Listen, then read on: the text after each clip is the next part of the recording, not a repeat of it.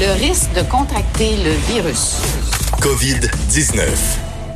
C'est maintenant l'heure de notre point journalier avec Vincent Dessoureau. Euh, bilan en forte hausse au Québec. Euh, rien euh, pour nous aider avec notre anxiété? Non, ça c'est ça. D'ailleurs, l'anxiété, tu vois, ça a été le premier point de, François Legault, son, point de presse donc de 13 heures, très attendu parce qu'on sait hier, la donnée est un peu faussée par un changement dans le calcul.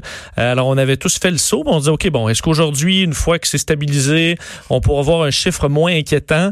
Mais ce n'était pas le cas hein, parce que la, la hausse est très marquée au Québec. 340 85 cas additionnels, donc 1013 cas présentement au Québec. Il faut se rappeler qu'il y a 48 heures, on était à 220 cas.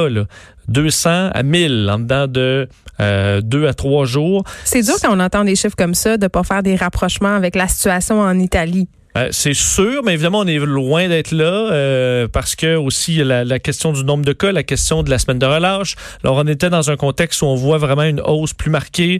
Il euh, faut dire que la situation aussi dans le nombre de lits, euh, on a à peu près 4000 lits disponibles. Il y en a 67 d'occupés le présentement. Donc, rassurez-vous, on n'est pas en train de vivre l'Italie 2. Là, parce que plusieurs messages dans ce sens-là sur les médias sociaux des suites de la conférence de presse. On tient à dire que ce n'est pas du tout la même chose. C'est vraiment pas le cas. 67 hospitalisations. Là, je vous le dis, il y a 4000 lits qui attendent des patients. Alors, on est très loin de la surcharge, même pas proche. 31 en soins intensifs. Le bilan toujours à 4 décès. Euh, 2500 personnes en attente de tests. C'est pas un, mauvais signe, le fait qu'il y ait beaucoup d'attentes. Euh, beaucoup de gens en attente. C'est parce que, entre autres, on a ouvert la clinique euh, sans rendez-vous à Montréal qui a été couronnée de succès. on a fait 3700, 3600 prélèvements hier. Alors, c'est sûr que ça va augmenter la quantité de nombre, mais ça, ça montre que le système fait des tests. Et ça, c'est quand même au cœur de, de, de, de, des solutions. 12 200 tests négatifs. Et bon, pour avant de donner ce chiffre-là, qui euh, était peut-être dur à digérer pour certains, euh, François Legault a commencé en parlant du, du stress que plusieurs Québécois vivent. C'est normal. C'est normal. Je pense que si vous vivez aucun stress par rapport à ce qui se vous passe, êtes pas normal. Peut-être pas, peut-être pas normal. Alors oui, c'est normal. il a voulu se faire rassurant là-dessus parce qu'on traverse tous des périodes d'insécurité plus ou moins grandes, dépendamment de où on se trouve. Je vous fais entendre François Legault là-dessus. D'abord, je veux vous dire que je comprends que certains, certaines soient stressés. C'est normal parce que euh, habituellement on n'a pas des enfants à la maison, euh, les aînés euh, reçoivent de la visite, là en reçoivent pas. je sais qu'il y a des travailleurs qui euh, ont perdu leur emploi puis se demandent quand et s'ils vont retrouver leur emploi. Je sais qu'il y a des entrepreneurs aussi qui ont bâti des entreprises toute leur vie puis que là ils se disent est-ce que j'ai tout perdu ce que j'ai bâti? Donc c'est normal d'être stressé. Euh, on va s'occuper euh, de ces problèmes-là autant que possible euh, dans les prochaines semaines. Mais la priorité pour les trois prochaines semaines, c'est d'éviter la contagion. Bon, alors éviter la contagion, mais effectivement, on pense à tous ceux qui ont perdu leur emploi, ceux gens qui peuvent pas se rendre euh, voir leurs grands-parents ou les grands-parents eux-mêmes qui se sentent seuls. a parler quand même de ceux qui, qui, ont bâti des entreprises toute leur vie, effectivement, et qui se demandent est-ce que je vais tout perdre? Alors la situation est effectivement très difficile pour tous, mais le principal but là, à court terme, c'est vraiment euh, de, de, de, ralentir cette croissance de cas. Euh, François Legault a dit, est revenu sur sa conférence téléphonique d'hier avec Justin Trudeau euh, et quand même donné On dirait que c'est lui qui dirige le Canada en ce ben, moment. De la façon dont il parlait, j'étais comme, mon Dieu, on dirait que c'est lui qui a le lead. On n'était pas là. À mon avis, il y a d'autres premiers ministres de province qui ont, qui ont, qui ont mise quand même sur ce qui se passe. Mais euh, François Legault avait trois points à amener hier, très clairs. Le premier, priorité sur l'équipement médical. Euh, il faut sécuriser l'approvisionnement en équipements médicaux au Canada le plus vite possible. Euh, entre autres, on a des commandes au Québec, on en a pour encore quelques semaines, mais c'est ce que les commandes qui arrivent de d'autres pays vont être annulées parce que eux autres mêmes sont dans le trouble. Euh, ça, ça, reste à voir. Ben c'est ça. Alors au Canada, on doit sécuriser un approvisionnement euh, le plus rapidement possible et surtout au niveau des tests, ce qu'on appelle les écouvillons là, qui permettent de faire des tests. Euh, ça, on a besoin d'assurer un approvisionnement parce que les tests c'est important. Alors ça a été le premier message de Justin Trudeau. Le deuxième, à quand les chèques d'assurance emploi, que ce soit pour ceux qui avaient naturellement euh, le droit à l'assurance emploi et les travailleurs autonomes qui sont ajoutés dans un nouveau programme dont on attend encore le fin détail. Ce sera le 6 avril. Euh, au, selon les mots de Justin Trudeau. Et là, ben, 6 avril, pour certains, ils font comme, OK, 6 avril, c'est long. Euh, Est-ce que la province pourrait là-dedans qu'on faire quelque chose de plus rapidement? François Legault est là-dessus, mais il faudra probablement donc attendre encore un peu. Et la question de la, des lois, des mesures d'urgence. euh, Qui inquiète beaucoup de monde quand même. oui, ça, François Legault a dit que selon lui, c'était prématuré.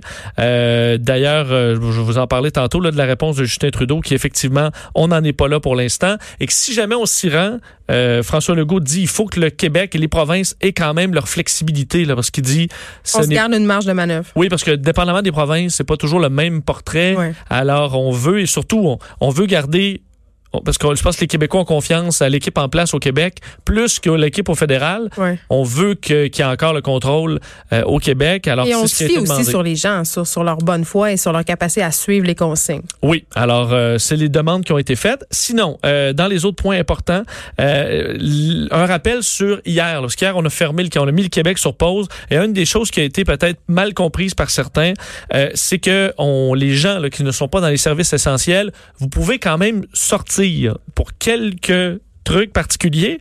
La promenade, c'est encore permis. Dis pas c'est juste les gens qui sont ambulanciers qui peuvent aller faire une promenade.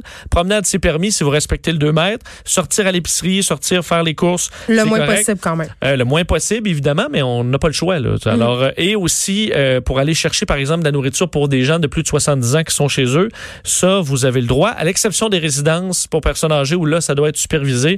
Ça, il. Euh, vague de solidarité aussi. Euh, On dit qu'au gouvernement du Québec, on reçoit des tonnes de messages de gens qui disent, nous, on veut aider.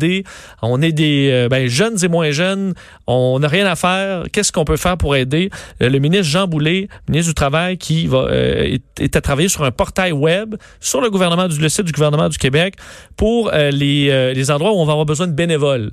Alors pour l'instant, c'est pas encore fait, mais ceux qui ont qui veulent offrir leur aide, il y aura probablement occasion de le faire. Et on félicitait les Québécois qui ont levé la main pour donner un coup de main. Et euh, la question là pour euh, euh, Monsieur Arruda, euh, il s'est fait poser la question concernant Montréal, une nouvelle qui avait circulé un peu avant les qu'on donne les chiffres là, sur le fait qu'à Montréal, il y a une contamination communautaire, là, comme quoi on avait identifié euh, du côté euh, de, de la direction régionale de la santé publique 300 cas Ouais. de COVID-19 là, observés dans la métropole. Mais M. Arruda en parle quand même depuis quelques jours qu'il y a une possibilité de contamination communautaire. Oui, c'est encore euh, pas très grand selon M. Arruda, mais euh, ce qu'il a dit, c'est qu'on fait quand même toutes les enquêtes. Donc, on a une capacité encore d'enquête suffisante au Québec pour aller analyser chacun des cas présentement. On a la capacité de le faire. Je fais entendre euh, Horacio Arruda de la santé publique là-dessus. On n'a pas encore rendu un stade qui va arriver plus tard, tout dépendamment, où on ne sera plus en mesure d'enquêter chacun des cas. Je ne sais pas si vous comprenez en termes de quantité. Les enquêtes à Montréal, même si ça a demandé énormément d'autres ressources en termes de quantité de formation, sont faites encore. À chaque fois qu'il y a un cas qui est COVID positif, il y a quelqu'un qui téléphone puis appelle. À un moment donné, on appelle ça le transfert d'approche de santé publique. On ne le fait plus au point de vue individuel, on le fait de façon, euh, je dirais, massive. Bon, alors là, on dit il n'y a pas à Montréal là, de la COVID-19 partout. Il faut quand même être vigilant, mais oui, à certains endroits, euh, on n'est pas capable de remonter jusqu'à un voyage pour euh, trouver la source de, la COVID-19. Alors, on comprend que c'est quelqu'un qui s'est mis la main euh, sur une rampe ou sur quelque chose dans le métro ou quelque... il n'y a pas un endroit spécifique. On ne connaît pas la source à certains endroits. Alors, ça montre qu'il faut être prudent tout le temps. Il faut, on fait attention aussi, je le souligne au passage, quand on se rend à l'épicerie, tu sais, euh, toucher les fruits et légumes non emballés, ça. là, on peut, hein? Tenter le brocoli, là, c'est parce que C'est pas le temps. Non, c'est pas le temps. Il y a des gens dans certains supermarchés qui sont payés en ce moment pour surveiller euh, les clients, gens? pour pas que les personnes touchent aux fruits et légumes. C'est-à-dire, on, on doit se rendre et directement prendre le fruit ou le légume sans. Il devrait mettre des grandes pancartes, même, à mon avis, là, tout près des fruits et légumes. Mais c'est le gros bon sens. Je veux dire, à un moment donné, tu commences pas à tâter les avocats. là. Non, pas le temps. goûter les raisins là, euh, dans le sac. Je me risquerais pas. non, là, les gens vont en dessous des sacs de raisins, là, mais euh, faites pas ça. Y allez, vous pouvez y aller à l'œil. Au pire, la clémentine, elle sera un peu sèche, là, puis euh, le citron sera un peu dur, puis c'est pas grave. Et là, il y a plusieurs. Là, je fais ma chronique euh, économie familiale. Il y a plusieurs qu- questionnements sur les médias sociaux en ce moment sur comment on lave les fruits et les légumes qui ont été manipulés vrai? à l'épicerie. Ben, en fait, le moyen le plus efficace, ce qui est mis de l'avant par la santé publique, c'est vraiment de laver avec eau et savon à vaisselle. Donc, toutes les histoires que vous lisez, là, le vinaigre, le vinaigre de vin, le vinaigre de vin rouge, c'est plus ou moins efficace. On met un petit peu de, d'eau à- de savon vaisselle dans un évier d'eau, on frotte bien, puis après ça, on rince bien et on est en business. Ah, Hein, est-ce que les vois? avocats trop durs vont la vaisselle? Ah, je pense Pour pas. non? Mais là, en ce moment, je, je, je crois plus en rien. Je pourrais mettre tout dans la vaisselle. Oui, je, pense- bon. je pourrais me mettre dans la vaisselle. Ça, c'est vrai. D'ailleurs, peut-être un tour pour les, les régions du Québec, puisque vous nous écoutez d'un peu partout euh, à travers la province. Là, ben, Montréal, 439 cas, c'est vraiment, évidemment, là où il y a le, bon, faut dire, c'est là où il y a la plus grande population. Ben oui.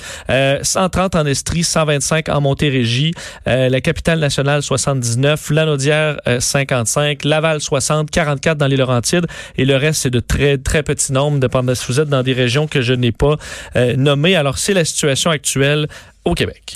Et au niveau euh, des ambulanciers, on commence à avoir euh, des, des gens qui sont atteints? Oui, et euh, il y, a- il y a vraiment un rappel à faire à tout le monde là, concernant les appels ambulanciers au 911. Euh, il faut absolument qu'on dise la vérité. Ça paraît simple. Je peux pas comprendre qu'en ce moment, on puisse mentir à propos de notre santé. Il y a des gens qui reviennent de voyage et là, s'il y a des problèmes de santé, on appelle au 911. On va vous demander euh, est-ce que vous êtes de retour de voyage? Est-ce que vous avez côtoyé quelqu'un Ils vont venir vous chercher pareil, la gang. là. Ils vont venir à toute vitesse. C'est juste qu'ils vont mettre un masque. Ils vont mettre un masque, un petit équipement, ça va prendre une minute de plus. Euh, mais il y a des gens qui ne donnent pas l'information. Et ce que ça cause, c'est des ambulanciers qui sont soit euh, infectés ou soit qui euh, se retrouvent en quarantaine, ce qui est pas mieux. Donc 17 ambulanciers qui sont en isolement présentement dans euh, trop de la région de la Nodière. Euh, et c'est même pas des gens qui sont allés intervenir là, à la résidence Eva de la Valtrie qui a été durement touchée.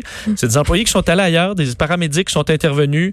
Puis après ça, on s'est rendu compte que les gens euh, avaient la, la, la COVID-19. Puis on peut la transmettre parce qu'on est sans symptômes, donc on s'en doute pas. Donc, c'est, la contagion communautaire, c'est comme ça que ça se produit. là. Oui, et les paramédics, pas, après ça, vont aller voir des, d'autres, dans d'autres Qui maisons. peuvent être vulnérables. euh, de gens qui peuvent être vulnérables. Je vais faire entendre un représentant des ambulanciers euh, de, la Naudière sur cette question-là et l'importance de répondre aux questions franchement et de pas se gêner que vous allez être traité de la même façon que les autres. 17 actuellement qui sont arrêtés et il y en a deux qui, euh, qui ont le virus actuellement, donc sont, euh, sont à la maison, qui sont quand même relativement souffrants. Ils, nous, ils nous décrivent la chose comme étant une très grosse grippe, comme ils n'ont jamais vécu. Euh, pour plusieurs, la raison, c'est qu'ils n'ont pas été en mesure de porter les équipements de sécurité euh, quand ils ont intervenu auprès des patients parce que euh, clairement, on n'avait pas toute l'information requise euh, de la part de, de soit des patients ou de l'entourage des patients.